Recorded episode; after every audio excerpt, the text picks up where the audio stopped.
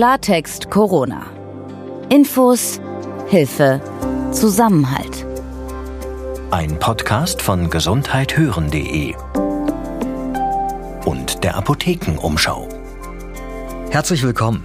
Massentests. Auf den ersten Blick scheint es, als könnten die eine Lösung sein. Die Annahme, jeder bzw. jede wüsste so, ob er oder sie infiziert ist oder bereits Antikörper im Körper trägt. Wir sprechen heute darüber, was solche Massentests bringen würden und wo die Grenzen des Möglichen liegen. Und wir wollen besser verstehen, wie viel wir mittlerweile über Corona wissen und wie wir wissenschaftlich Fundiertes von Vermutungen und Spekulationen unterscheiden können.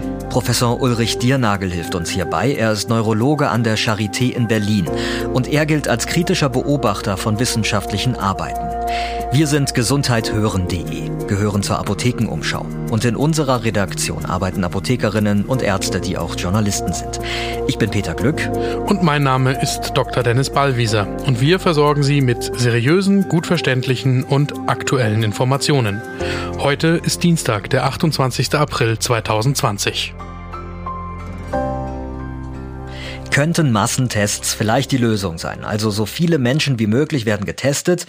Diejenigen, die infiziert sind oder mit Infizierten in Kontakt waren, werden isoliert. Der Rest kann seinem Leben nachgehen. Das ist eine Strategie, die in Südkorea aufzugehen scheint. Hierzulande wird sie auch gefordert. Wir wollen heute darüber sprechen, ob sie Sinn macht, wo ihre Grenzen sind und wie realistisch Massentests in Deutschland wären. Dennis, das klingt eigentlich ganz logisch. Also wir testen so viele wie möglich und dann wissen wir immer, wer infiziert ist, wer andere anstecken kann. Und diese Leute bleiben dann zu Hause, genauso wie diejenigen, die wegen Vorerkrankungen besonders gefährdet sind. Der Rest von uns, der kann ganz normal zur Arbeit, in die Schule, Freunde treffen, Familie besuchen. Ja, das klingt erstmal total logisch. Die Schwierigkeit ist, dass es logistisch in jedem Fall eine unglaubliche Herausforderung wäre. Und man auch mal die Frage stellen muss, ob wir überhaupt in der Lage sind, so viele Menschen in welcher Zeit eigentlich dauerhaft zu testen. Wir reden hier auch immer ganz allgemein von Massentests, die irgendwie über einen längeren Zeitraum stattfinden sollen und müssen, glaube ich, nochmal auseinanderhalten, dass es ja immer zwei Arten von Tests gibt, über die in der Öffentlichkeit im Moment gesprochen wird. Genau, es gibt die Antikörpertests und die Rachenabstriche. Was genau ist da der Unterschied? Der Unterschied ist, dass das eine ein Abstrich im Rachen ist und da suche ich das Virus selbst. Wenn das da ist, dann habe ich Covid-19 und dann bin ich ansteckend. Das andere ist eine Blutentnahme und im Blut suche ich nach Antikörpern, die mein Abwehrsystem gegen das Virus gebildet hat. Und da gibt es jetzt auch noch mal einen großen Unterschied, welche Aussagekraft so ein Testergebnis hat. Der Rachenabstrich, der ist gerade immer nur für den Zeitraum gültig, wo ich den Abstrich gemacht habe. Wenn ich aus der Arztpraxis rausgehe und mir hustet einer ins Gesicht und ich atme das Virus ein, dann war der Test zwar negativ, aber ich habe mich vielleicht gerade angesteckt und der nächste könnte positiv sein. Der Bluttest auf die Antikörper, der ist, solange ich keine Covid-19-Erkrankung durchgemacht habe, negativ, weil dann habe ich keine Antikörper. Und wenn ich entweder Covid-19 durchgemacht habe oder irgendwann mal dagegen geimpft werde, dann ist er positiv, denn dann habe ich Antikörper dagegen. Und das bleibt dann auch so. Hoffentlich über einen sehr langen Zeitraum, denn das ist ja genau das Zeichen, dass mein Körper immun gegen diese Krankheit geworden ist. Und was davon wäre überhaupt sinnvoll, in der Masse da das zu testen? Ehrlicherweise wäre in der Masse im Moment natürlich beides sinnvoll. Warum? Weil wir ja noch keine Impfung dagegen haben. Und was davon wäre auch leistbar? Weil das ist natürlich auch die Frage. Ne? Das ist die kritischere Frage, glaube ich. Wir reden hier, glaube ich, weniger um das, was medizinisch sinnvoll wäre, sondern um das, was logistisch und vom finanziellen her auch leistbar ist und was wir auch von der Verfügbarkeit der Testsysteme überhaupt machen können. Also es geht schon mal damit los, dass wir einen flächendeckenden, zuverlässigen Antikörpertest ja noch nicht haben. Das ist etwas, was die Virologen im Moment nicht müde werden zu betonen. Es gibt zwar schon die Tests auf Antikörper, aber noch nicht so, dass jetzt die Menschen aufgerufen werden können, alle in die Arztpraxen zu kommen und sich auf die Antikörper testen zu lassen. Also es finden ja noch keine großen Blutentnahmetermine quasi für die allgemeine Bevölkerung statt. Und selbst in den Kliniken, wo das ja sinnvoll wäre, vielleicht damit anzufangen, ist das noch nicht gegeben. Kannst du das eigentlich mal einordnen? So ein Massentest, wann spricht man denn überhaupt von Massentest? Also wie viele Menschen müssten dafür getestet werden, dass es ein Massentest ist? Und vielleicht mal im Vergleich, äh, wie viele werden zurzeit überhaupt getestet? Wir machen im Moment eigentlich schon Massentests bei der Suche nach dem Virus bei möglicherweise angesteckten Menschen. Die letzten Zahlen vom Robert Koch Institut dafür sind für die vorletzte Woche und da gab es mehr als 320.000 solche Tests in Deutschland. Das ist dieser Rachenabstrich. Das ist der Rachenabstrich.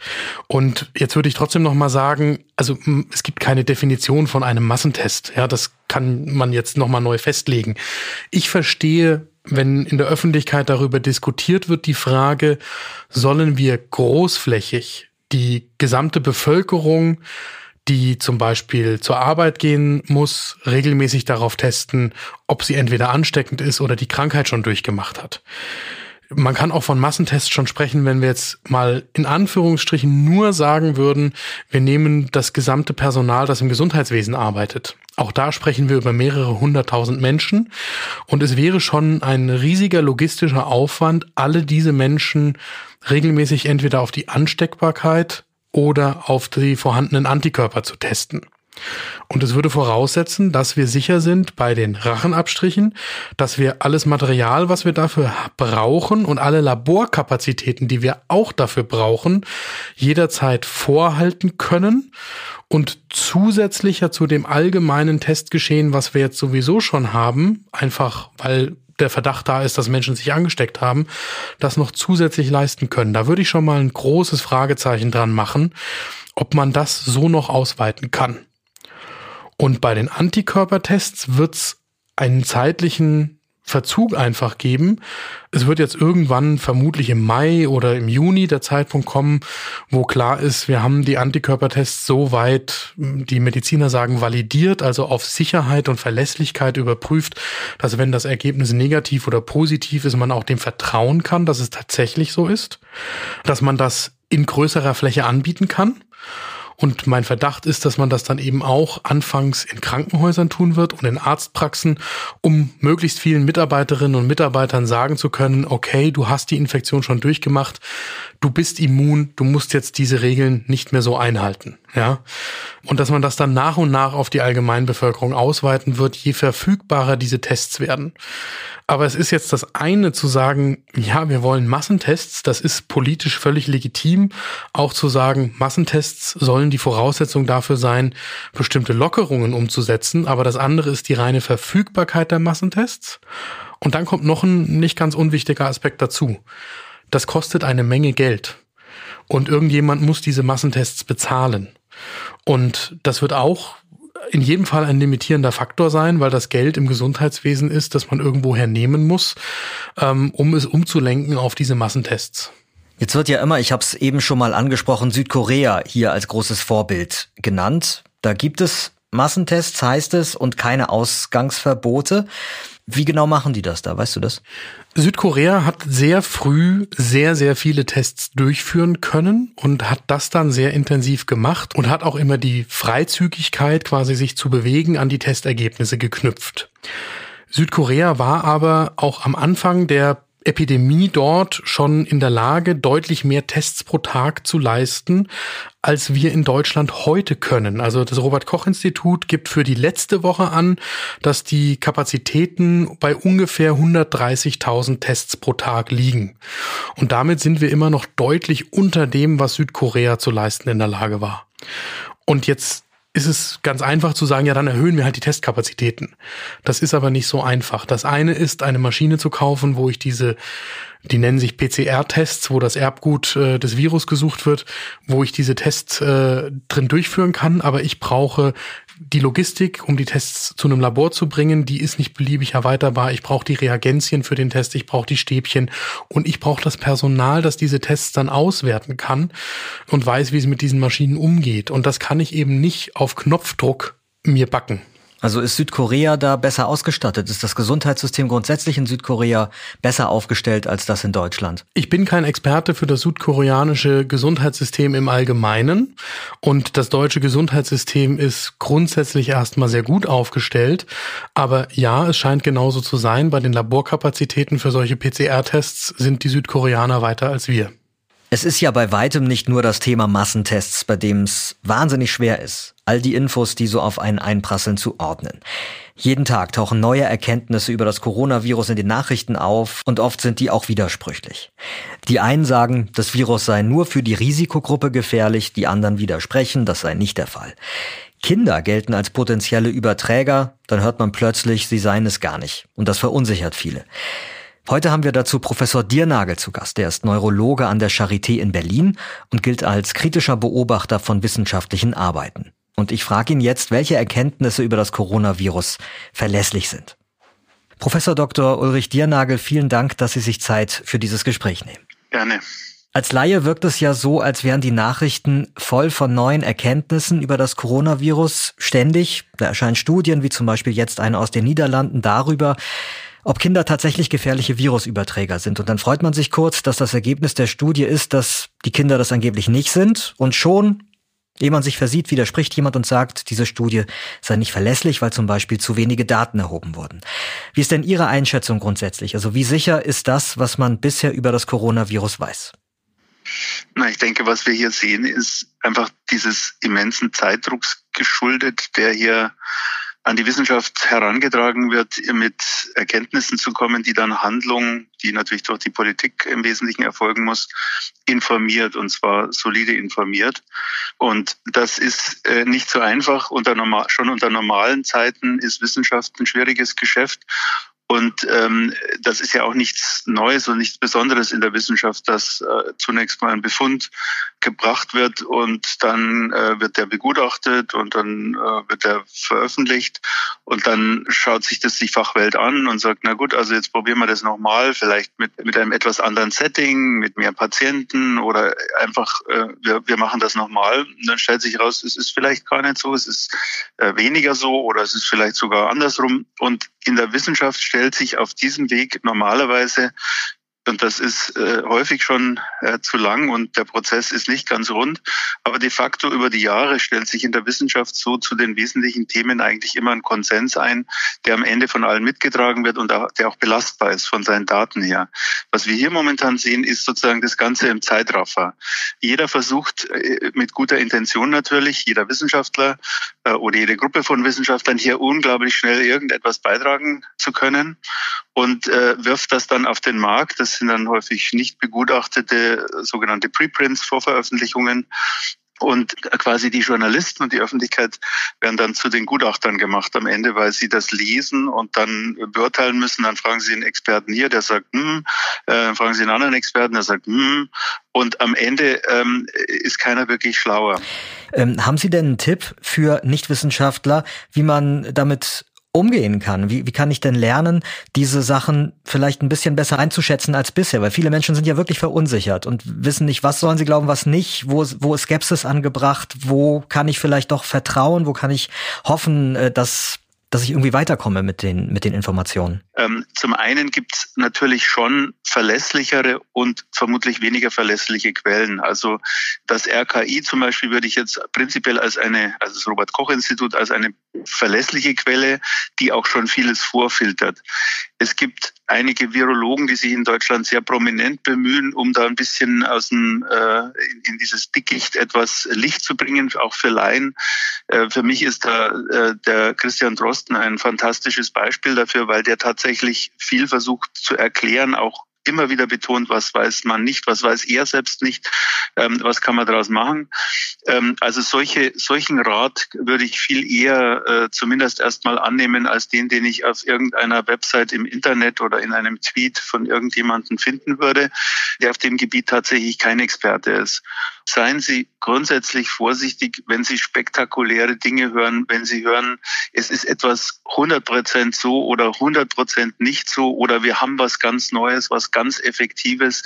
Das ist in der Medizin leider sehr, sehr selten, dass wir solche eindeutigen Ergebnisse haben, auch wenn das lange untersucht wurde.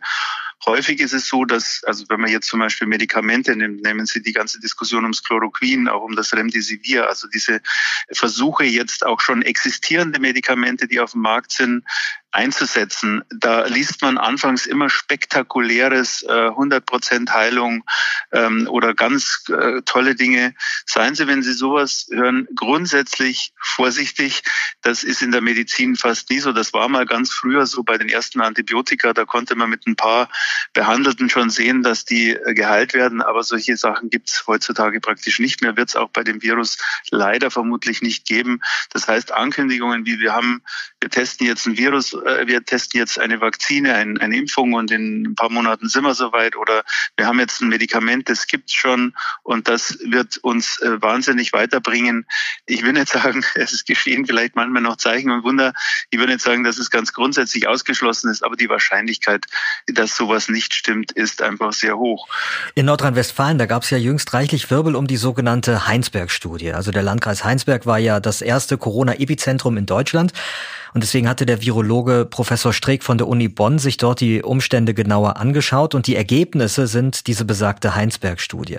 Die Veröffentlichung, die wurde dann in Zusammenarbeit mit einer PR-Agentur Story Machine vom ehemaligen Bildchefredakteur Diekmann begleitet und dafür gab es viel Kritik und auch ähm, dafür, dass diese Studie viel zu wenig aussagen würde. Wie sehen Sie das denn? Also besteht, besteht gerade die Gefahr, dass einzelne Wissenschaftlerinnen und Wissenschaftler mit Daten sehr früh rausgehen, obwohl die eigentlich vielleicht noch gar nicht für eine Veröffentlichung geeignet sind, nur um Aufmerksamkeit zu generieren?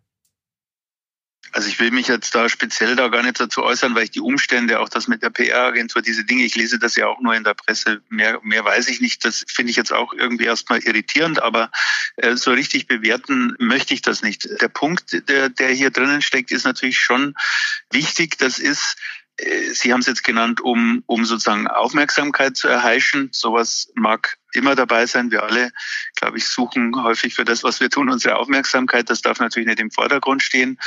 Vielleicht aber auch einfach der Wunsch, einen wichtigen Beitrag zu machen, der Entscheidungsträger in der Politik beeinflussen kann, in die richtige äh, Richtung zu gehen, was zum Beispiel Maßnahmen betrifft, die man anordnet. Insofern, äh, da steckt genau dieses Zeitdruckproblem drinnen und dann vielleicht auch ein bisschen der Wunsch des eigenen Egos äh, da im Vordergrund zu stehen. Das ist, ist halt häufig so. Aber dass auch vielleicht gewisse Fehler gemacht werden, kann kein Mensch momentan beurteilen, weil eben jetzt, wenn man den speziellen Fall Heinsberg, ja die Studie meines Wissens als Studie überhaupt nicht vorliegt. Das heißt, kein Mensch kann sagen, ob sie gut oder ob sie schlecht gemacht ist. Wie sie dann interpretiert wurde, ich glaube, das löst sich dann auch durchaus von den Wissenschaftlern ab äh, insbesondere wenn sie natürlich neben Politikern und vielleicht auch noch äh, mit PR-Agenturen irgendwo stehen und wird dann sehr schnell interpretiert, vielleicht gar nicht so, wie die das in der Studie interpretieren würden. Jetzt wäre der Moment, nochmal wirklich innezuhalten und zu sagen, wir brauchen hohe Qualität, wir müssen uns gemeinsam auf Studien einigen, wir müssen große Studien machen, wir müssen Studien priorisieren, Dinge, die vielleicht irgendjemand mal im Fernsehen gesagt hat, die brauchen wir deshalb nicht ausprobieren, weil sie gar keinen Sinn machen. Also das ist ein Aufruf an uns Wissenschaftler hier, uns verantwortungsbewusst zu verhalten und darauf zu dringen und zu achten, dass unsere Wissenschaft ein äh, Wissen produziert, was, was am Ende belastbar ist. Und das ist zurzeit in vielen Fällen tatsächlich nicht der Fall. Ich möchte gerne zum Abschluss Sie noch was fragen, was die, äh, was die Informationsübermittler angeht und ihre Rolle. Konkret, ähm, also eben die Rolle der Medien, also auch unsere Rolle in diesem Zusammenhang. Gibt es da etwas, das Sie sich als Wissenschaftler von uns Medien wünschen? Also zunächst muss ich sagen, ähm, ich habe noch, ich glaube, es geht uns allen so. Also ich habe noch nie so intensiv eine Wissenschaftsberichterstattung über ein bestimmtes Thema so intensiv verfolgt, wie ich das jetzt tue. Und äh, ich höre mir natürlich die ganzen Nachrichten, ich höre mir verschiedenste Podcasts an und dann gibt's natürlich auch noch die Talkshows, alles kann man sich gar nicht anschauen und auch die Zeitungsberichterstattung.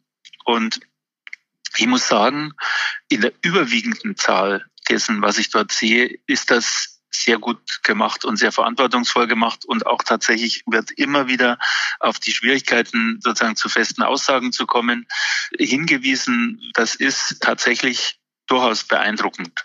Und ich glaube, davon werden wir, wenn die Sache mal vorbei ist, vielleicht auch noch zehren können. Ich glaube, dass da ein Schub passiert ist in der Wissenschaftskommunikation und das kann natürlich noch besser werden, aber ich glaube, es ist sehr gut. Professor Dr. Ulrich Diernagel von der Charité Berlin, vielen Dank für dieses Gespräch. Ich danke Ihnen.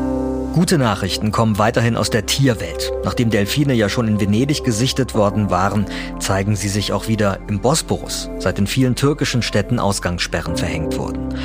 Und da man ja ältere und vorerkrankte Familienmitglieder weiterhin oft nicht in den Arm nehmen kann, suchen die Menschen nach kreativen Wegen, Liebe und Zuneigung zu zeigen. In Brüssel hilft ihnen dabei jetzt die städtische Verkehrsgesellschaft. Den kann man seinen Gruß und die Adresse senden und die schicken dann einen Bus vorbei, der über Lautsprecher die Grüße zum Beispiel an die Oma ausrichtet. Ich bin Peter Glück. Und ich bin Dr. Dennis Ballwieser. Die Corona-Krise macht uns Angst und zwar nicht zuletzt, weil wir so etwas in unserem Leben noch nie erlebt haben. Und auch die Einschränkungen, wie wir sie gerade erleben, gab es bisher für uns nicht. Dass man Familienmitglieder nicht treffen kann, dass die Kinder nicht in die Schule oder in die Kindergärten dürfen. Darüber, was das für Prozesse in uns in Gang setzt, darüber sprechen wir morgen mit Professor Borwin Bandelow. Er ist Psychiater und Experte für Angststörungen. Ihre Fragen rund um Corona können Sie uns gerne jederzeit per E-Mail zukommen lassen unter redaktion.gesundheit-hören.de. Und auf welcher Plattform auch immer Sie uns hören, wenn Ihnen Klartext Corona gefällt, dann lassen Sie uns doch gerne eine gute Bewertung da und am besten auch ein Abo. Klartext Corona. Ein Podcast von gesundheithören.de und der Apothekenumschau.